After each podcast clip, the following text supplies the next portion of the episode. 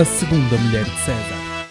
Bem-vindos a mais um episódio do podcast A Segunda Mulher de César. Tenho-vos a dizer que depois de um episódio sem retrospectiva em que olhei para trás e gravei um episódio mais intimista, mais simples, tenho a dizer que eh, não só eh, demorei bastante tempo a preparar este episódio, não que tenha ido ao fundo da questão, mas porque por e simplesmente uh, estava mesmo preguiçoso a preparar o tema, mas é também para aí a quinta vez que começo a gravar o episódio, por isso uh, está a correr bastante bem. Olhando para trás, se calhar devia continuar a fazer episódios mais introspectivos e mais só com o microfone na mão, sem caderno, sem nada, não é?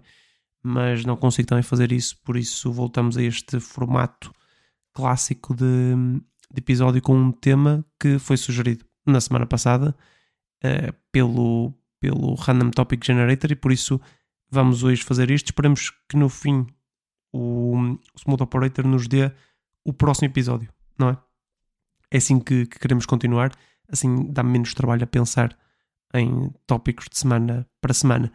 Enchi já muitos chouriços, o que é bom, mas vamos passar então ao tema desta semana.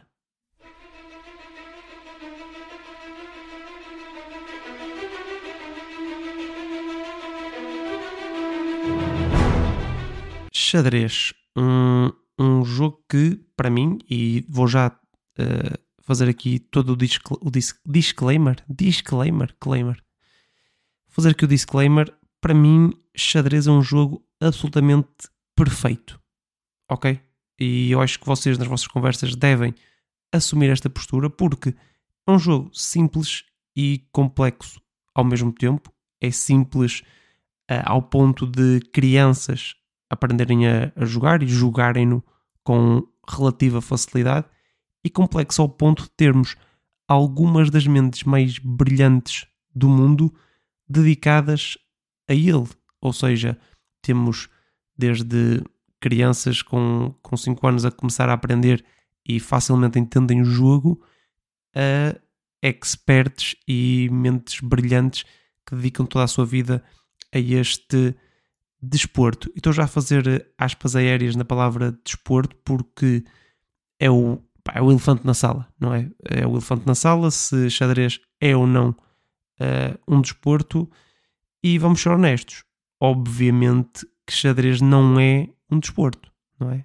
Mas se classificar xadrez como um desporto significa uh, ter mais crianças a praticar algo que é bom para o seu desenvolvimento, que vai elevar a sua capacidade cognitiva e o seu raciocínio rápido ou estruturado. Porquê é que não, não vamos chamar de desporto? Não é? Uh, podemos chamar completamente de desporto. Agora, para sermos completamente honestos, xadrez é um jogo de tabuleiro, não é? Não só é um jogo de tabuleiro, como é o melhor jogo de tabuleiro que existe. O melhor jogo de tabuleiro de sempre. E o melhor porquê? Primeiro porque depende zero uh, da sorte, não é? Ok, podemos começar com brancas ou pretas, mas a vantagem que uh, aparentemente está, está estudada que as brancas têm, que jogar com as peças brancas têm, uh, primeiro é já um sinal de si de racismo, não é? Mas não vamos entrar por aí, mas não é significativo ao ponto de ser um fator de decisivo no jogo, não é? Está muito, o, o resultado do jogo está muito mais dependente da performance dos, dos seus jogadores e não de um dado que se lança ou de uma carta que sai, que sai do baralho. Um, ainda assim, é um jogo que não está totalmente resolvido, não é? Não é como o jogo do Galo, que também só está dependente da skill do, do jogador, mas já está resolvido, já está literalmente estudado todas as formas que se deve jogar o jogo do Galo para ganhar ou para não perder.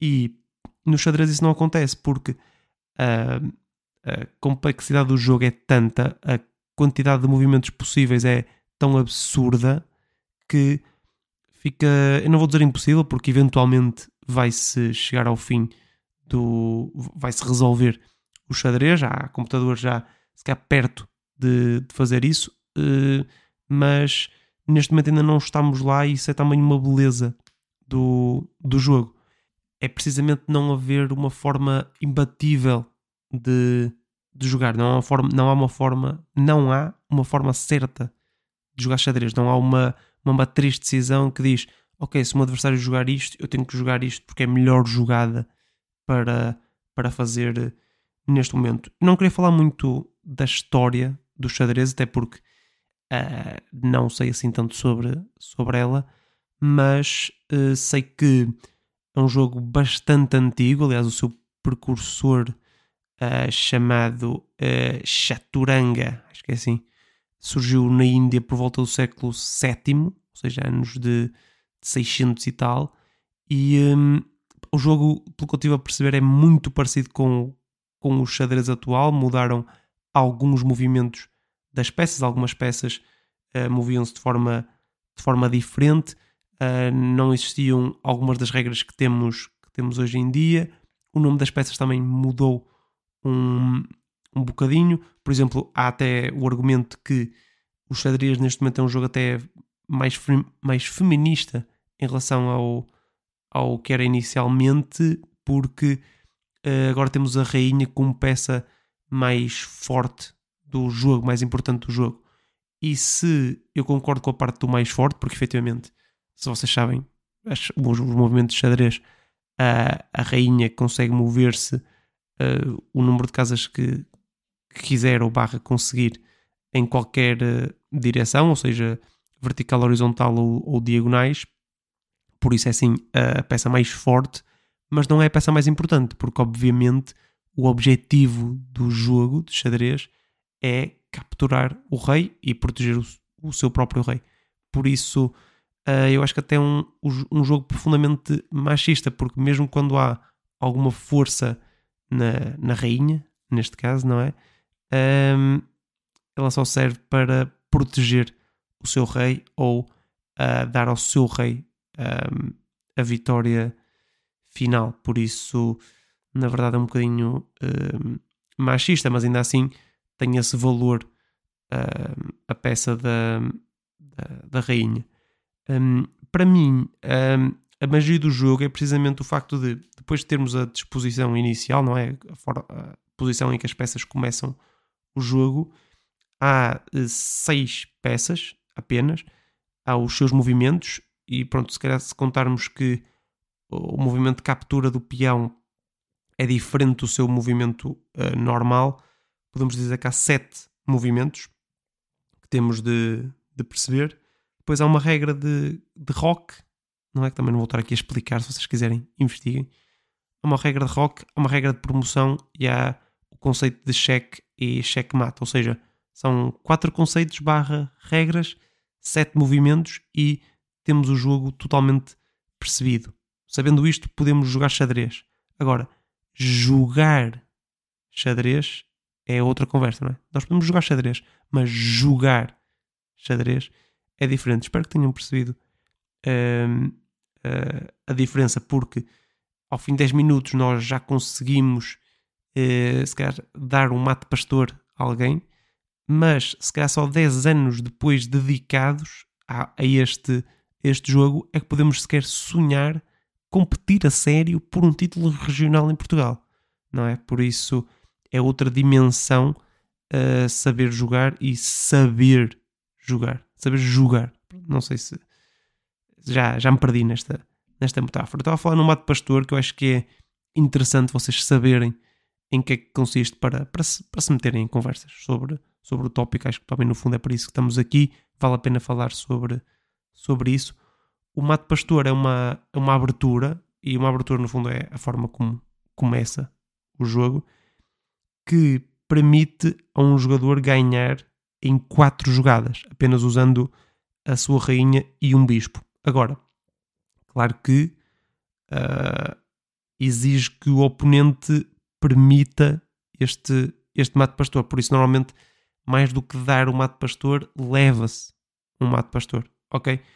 E hum, ainda assim, para iniciantes é relativamente fácil levar este mato pastor porque pá, do que eu me recordo dos meus tempos em que via pessoas a jogar xadrez, é uma abertura relativamente normal para quem está a começar a jogar xadrez e, hum, e hum, quer fazer rock com o seu rei, não é? quer proteger o seu rei numa posição de rock e uh, acaba por abrir ali um buraco que permite o, um, o mate pastor, por isso falem nesse, nesse, nesse mate que é muito conhecido entre iniciantes de xadrez. Sobre outras, outras, outros movimentos de xadrez, obviamente, acho que toda a gente já ouviu falar do, do Queen's Gambit, que para além de ser uma série da Netflix, é também uma abertura de xadrez, pelo que eu percebi. Um, e a série podem dizer que uh, vocês gostariam que ela tivesse feito pelo mundo do xadrez aquilo que o Drive to Survive fez pela Fórmula 1, não é? Uh, aumentar o, a popularidade e o interesse por esse desporto, mais uma vez. Uh, não o fez, também porque o interesse em xadrez eu acho que é generalizado e de nicho ao mesmo tempo. Ou seja, há muita gente a jogar xadrez, mas não é algo comum, até porque pouca gente, diria eu, é espectador assíduo de xadrez, como é de Fórmula 1, como é de futebol, como é de outros desportos barra jogos. Uh, em xadrez eu acho que quem está nesse mundo joga, simplesmente. Uh, e, uh, e por isso é, é uma dinâmica um bocadinho diferente de, de outros jogos.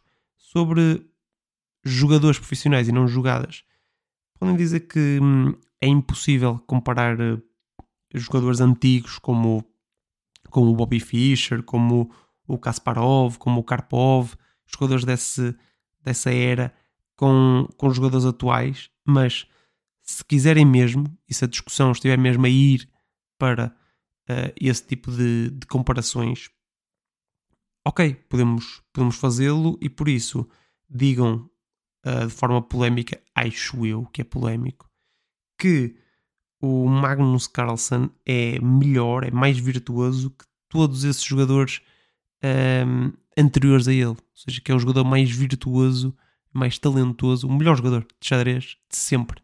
Ok? Melhor que o Kasparov, melhor que o Bobby Fischer, melhor que outros nomes que, para além destes dois clássicos que eu sei uh, citar. Um, e vocês dizem, pá, Rui, mas tanto quanto sei e pude apurar no Google, o Magnus Carlsen já nem sequer é campeão do mundo. Por isso, como é que ele é o melhor de sempre? E o homem já não é campeão do mundo porque decidiu não defender o seu título de campeão do mundo. Ou seja, ele não perdeu o título, ou melhor, perdeu o título, mas não por ser derrotado, mas por ter abdicado de o defender. O porquê, nem sequer vou entrar por aí, não estou por dentro das, das uh, da atualidade do mundo do, do xadrez, mas pá, o, o gajo, uh, primeiro de tudo, ele tem o, o, pico de, de rating, ou elo, como se chama no, no xadrez, mais alto de sempre, 2882, que pá, não sei, pá, é o mais alto de sempre, por isso há de ser muito, né? Mas tenho o, o ranking mais alto de, de, sempre, não sei bem como é que isto é medido, mas acho que quer dizer que ele é bué bom um, é, o, é o jogador com a segunda maior estadia no primeiro lugar do, do ranking, apenas atrás do, do Kasparov, que tem, tem um recorde absolutamente absurdo. Absurdo. De 255 meses na liderança do ranking. São 21 anos. São mais de 21 anos. É completamente absurdo o domínio deste, deste senhor. E o Carlsen está há 13 anos no, no primeiro lugar do ranking. É muito provável que não vá bater este, este recorde, mas é o gajo mais novo a ser campeão do mundo, é o gajo mais novo no primeiro lugar do ranking.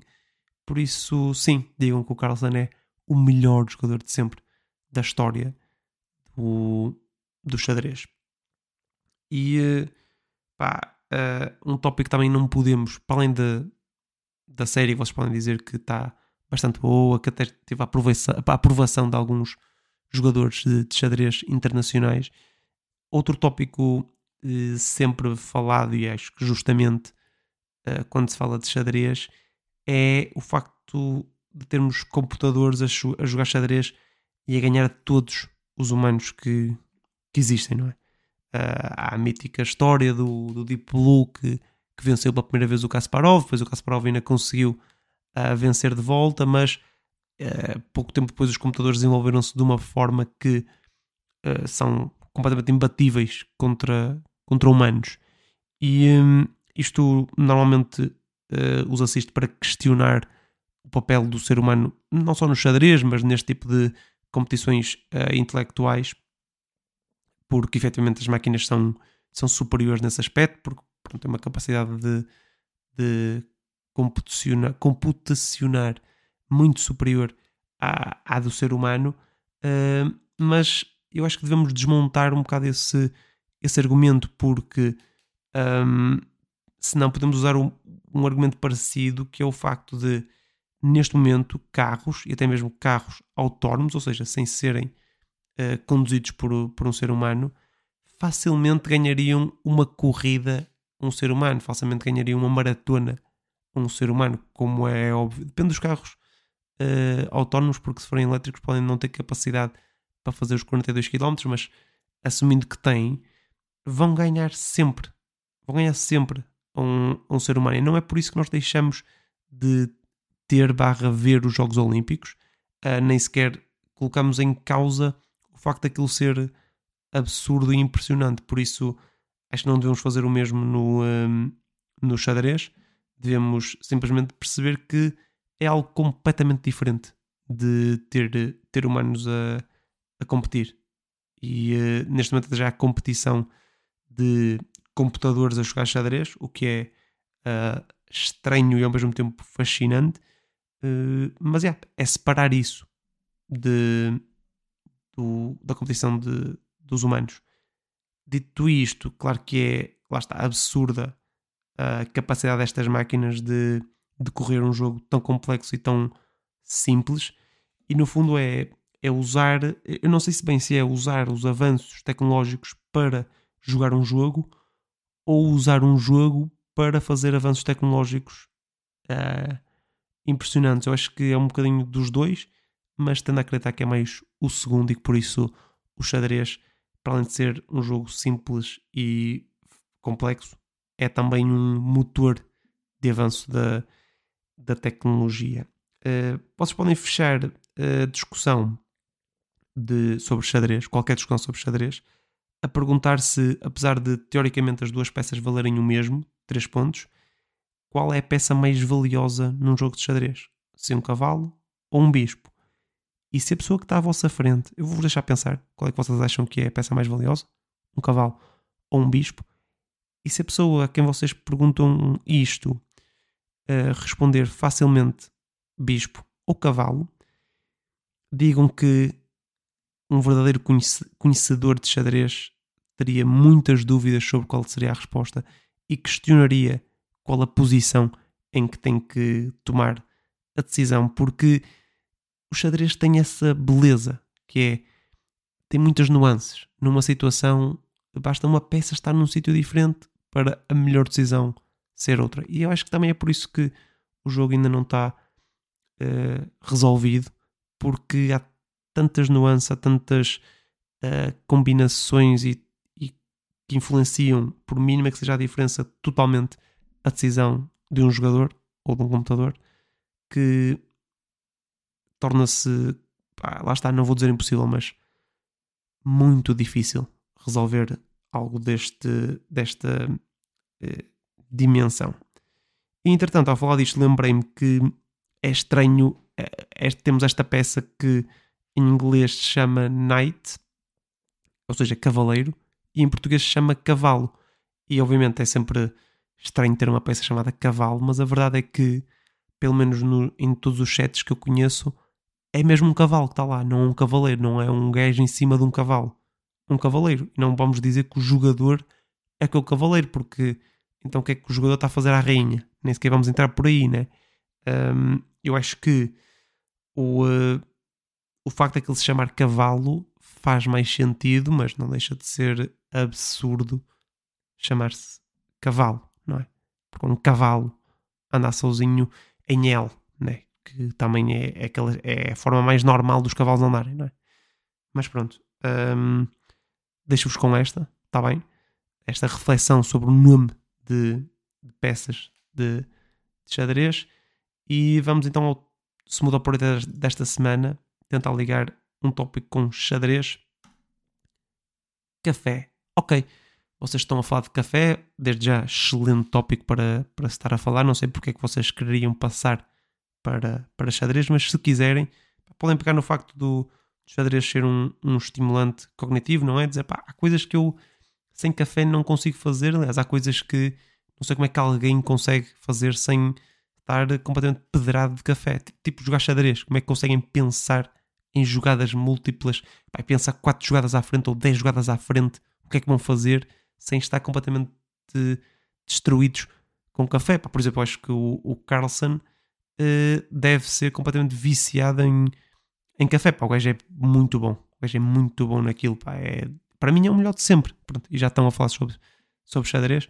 Por isso vamos, vamos fazer aqui outra vez ginástica. Ok, ginástica vocês podem pegar no facto do xadrez, a tal discussão se o xadrez é desporto ou não, e pá, podem dizer, desculpa, mas xadrez não é desporto porque pá, atividade física o que é? É mover uma peça e carregar num relógio.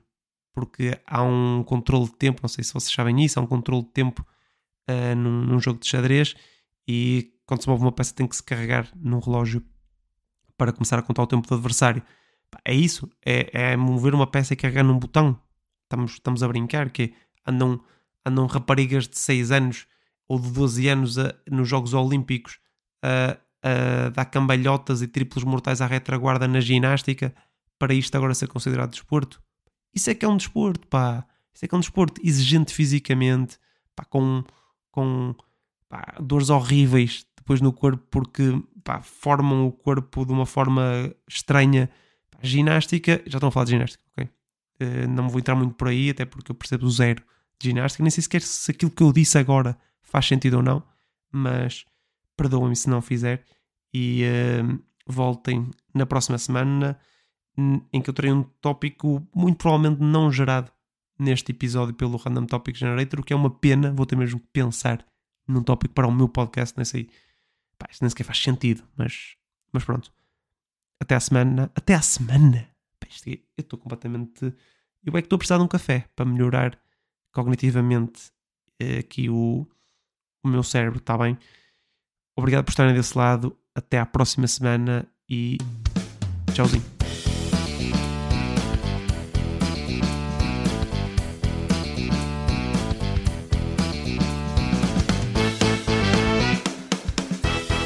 A segunda mulher de César.